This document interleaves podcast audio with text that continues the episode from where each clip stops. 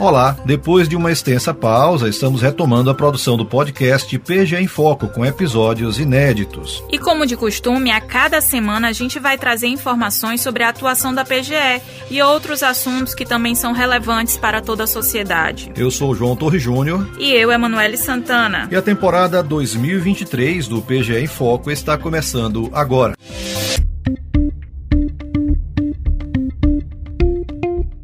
Para começar esta edição, nós fizemos um breve resumo das principais ações da PGE em 2022. A Procuradoria atuou de forma incisiva em questões que interferem diretamente na vida de cada cidadão maranhense.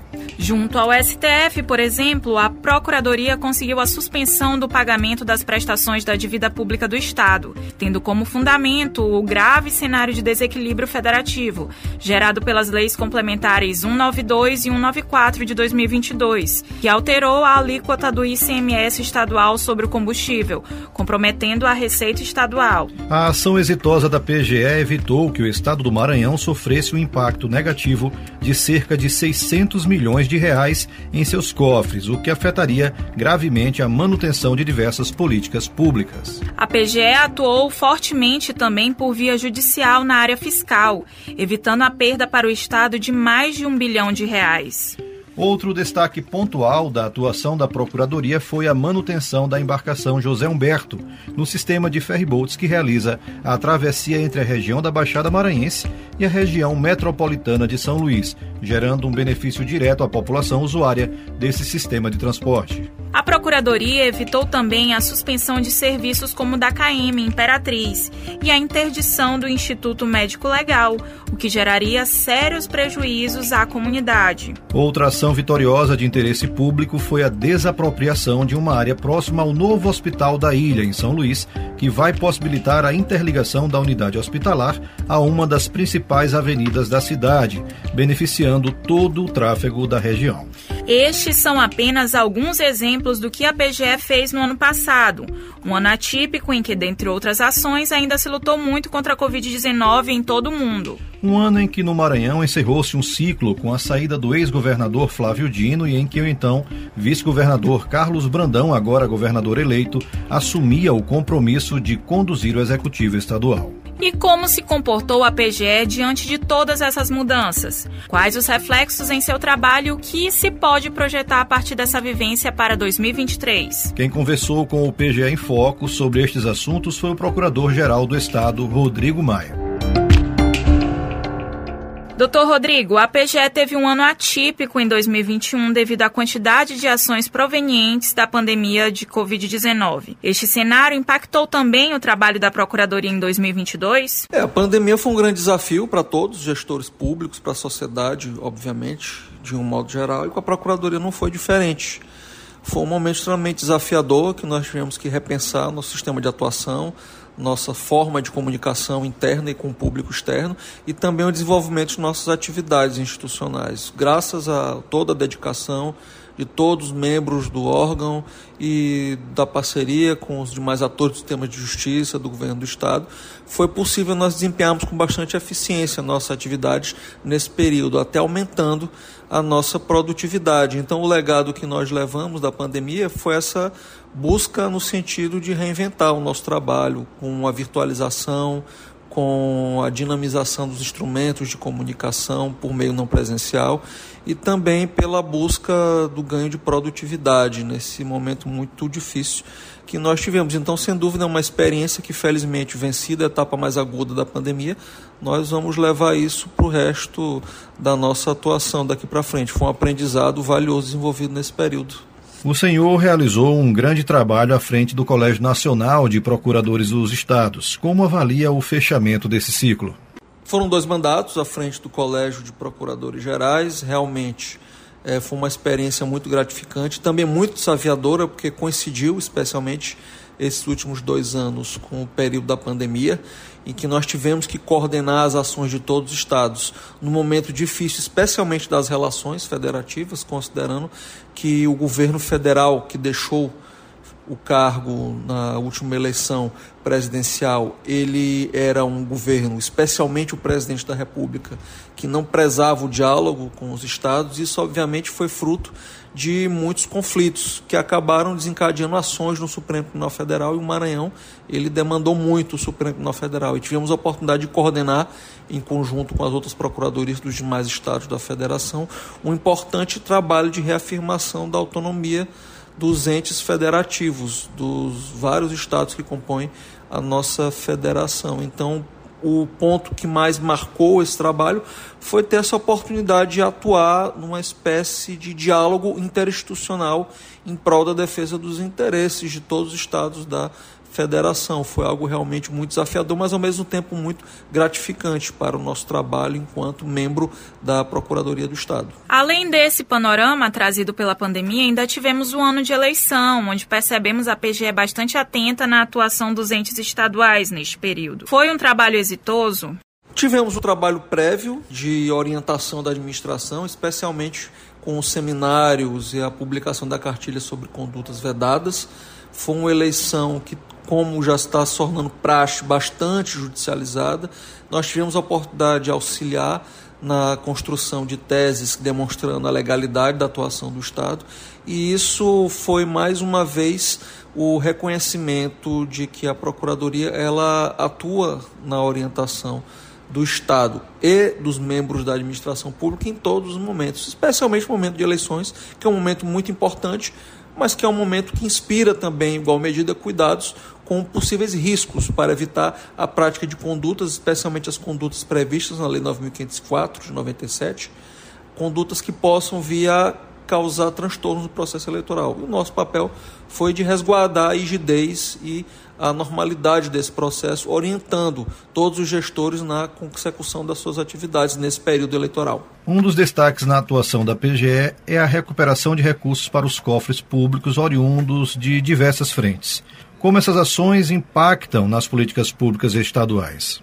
Como nós vivemos um momento muito difícil do ponto de vista do risco fiscal do Estado, especialmente por algumas mudanças nas leis tributárias que afetaram todo o Estado da Federação, especialmente na tributação do ICMS sobre combustível e energia elétrica, isso acentuou ainda mais a importância desse papel da Procuradoria de funcionar como um órgão tanto de recuperação de divisas, de recursos públicos através das ações fiscais, especialmente, quanto também o trabalho de prevenção de litígios para evitar perdas para a fazenda pública estadual. Essa conjuntura difícil do ponto de vista fiscal para os estados de um modo geral, e o Maranhão obviamente não é exceção, ela sublinhou ainda mais a importância de uma atuação mais assertiva do órgão no sentido de nós buscarmos efetivamente ferramentas que maximizem a capacidade do Estado de fazer face à sua atuação institucional, especialmente custeando as políticas públicas centrais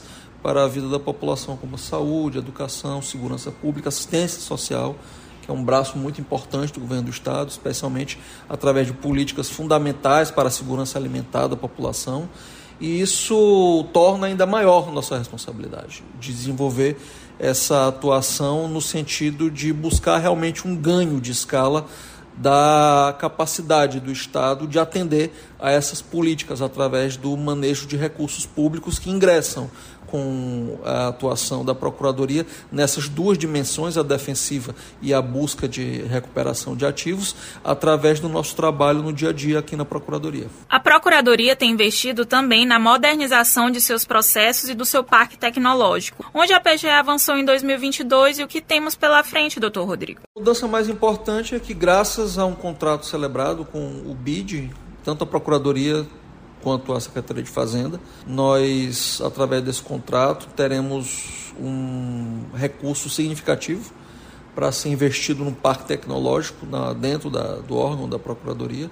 Já temos um produto que está em fase de conclusão, que é um sistema próprio automatizado de gestão de processos eletrônicos, que vai ser muito importante para melhorar a atuação institucional, aumentar a capacidade de atuação do órgão, seja com, usando recursos como inteligência artificial, seja a interface com outros órgãos do sistema de justiça, como Tribunal de Justiça, Tribunais do Trabalho e Justiça Federal, de modo que isso, num curto prazo, vai ser responsável por um incremento significativo da capacidade da Procuradoria de atuar no cumprimento de suas funções institucionais, São um órgão de assessoramento de defesa em juízo do Estado do Maranhão. Acreditamos que essa inovação ela vai ser um divisor de águas na nossa atuação enquanto órgão de defesa jurídica do Estado do Maranhão. E é muito gratificante saber que na nossa gestão nós teremos esse legado institucional tão importante, que é a aquisição desse sistema que vai levar a Procuradoria para um outro patamar de atuação enquanto órgão de consultoria jurídica do Estado e de defesa do Estado em juízo. Que ação específica da PGE o senhor destacaria em 2022? Eu acho que houve ações muito importantes que transcenderam a atuação institucional e tiveram grande repercussão social, principalmente no âmbito do Supremo Tribunal Federal.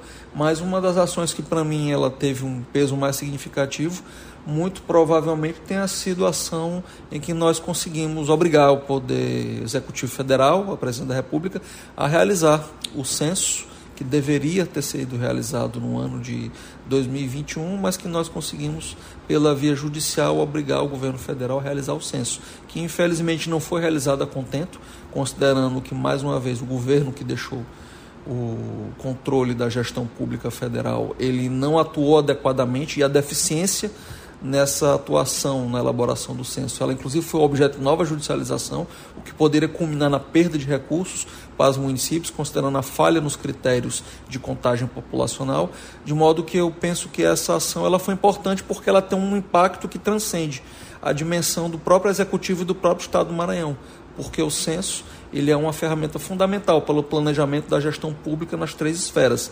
federativas. E essa ação ela foi uma contribuição muito importante que o Estado do Maranhão através da Procuradoria deu para uma gestão pública responsável e capaz de atender aos interesses de toda a sociedade, determinando que essa importante ferramenta de gestão, que é o censo demográfico, ela pudesse ser realizada atendendo assim a um ditame da atuação da administração pública com base em dados, com base em informações para desenhar de forma eficiente as suas políticas. E o que podemos esperar da Procuradoria em 2023?